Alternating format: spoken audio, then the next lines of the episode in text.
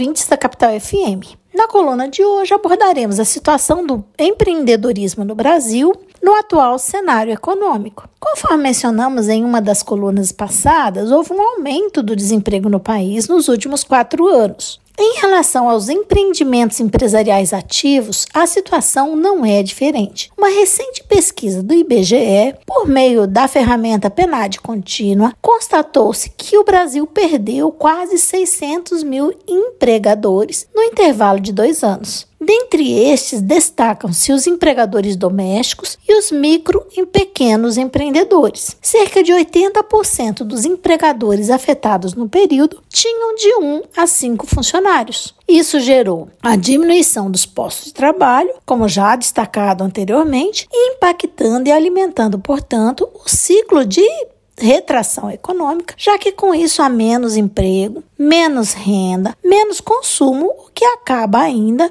afetando as empresas e os empregos, consequentemente. Mas atribuir o fechamento de empresas unicamente à pandemia é insuficiente e perigoso, até mesmo para se pensar numa reconstrução do interesse por empreender e para se criar novos postos de trabalho. Podemos citar como fatores que complicaram a reestruturação da empresa, das empresas, o retardamento da implementação de medidas de contenção da Covid-19, o que prolongou o período crítico da pandemia no Brasil. Além disso, como também já mencionamos aqui, a reforma trabalhista de 2017, com a flexibilização de muitas das garantias do trabalhador, trouxe opções contratuais subremuneradas e sub empregadas que restringiram a renda, o que, por consequência, reduzem também o mercado consumidor.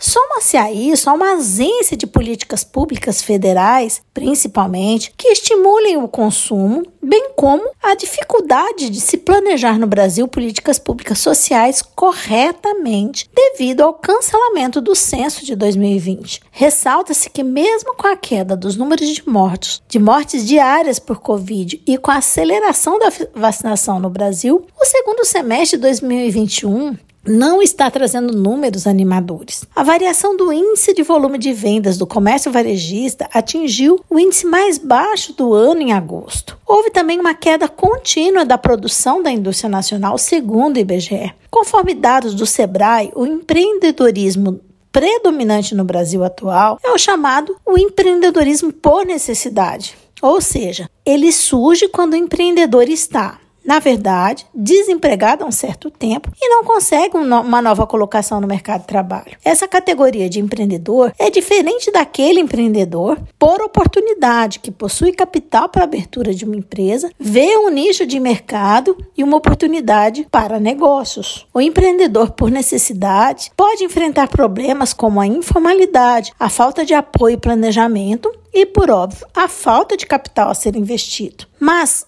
com o gradativo controle da pandemia, os países pelo mundo se articulam para implementar planos de recuperação de sua economia. Na Itália e na Espanha, por exemplo, já se estruturou planos nacionais de reconstrução, de reconstrução econômica pós-pandemia, os quais foram inclusive aprovados pela União Europeia. No Brasil, o governo chegou a apresentar um programa de recuperação chamado Pós-Brasil, isso no ano passado, que traria diretrizes para estados e municípios tomassem é, ou retomassem as suas atividades econômicas. Mas esse plano não evoluiu. De fato, é muito simplista e irresponsável delegar a recuperação econômica do país apenas ao potencial criativo e empreendedor do brasileiro tão festejado aqui e ali. É urgente e necessária a elaboração de políticas públicas para fomentar a economia e os negócios no Brasil. Por outro lado, também é necessário se pensar em empresas bem estruturadas, fator que somado à inovação, ao uso de tecnologia, ao planejamento, ao investimento financeiro e ao compromisso ambiental e social, nesse último caso, em especial no tocante ao respeito dos direitos e à dignidade do trabalhador, causarão impactos positivos a longo prazo. Por hoje é só. Esse podcast foi elaborado por Carla Leal e Valesca Martinazzo, membros do grupo de pesquisa sobre o meio ambiente e trabalho da UFMT, o GPMAT.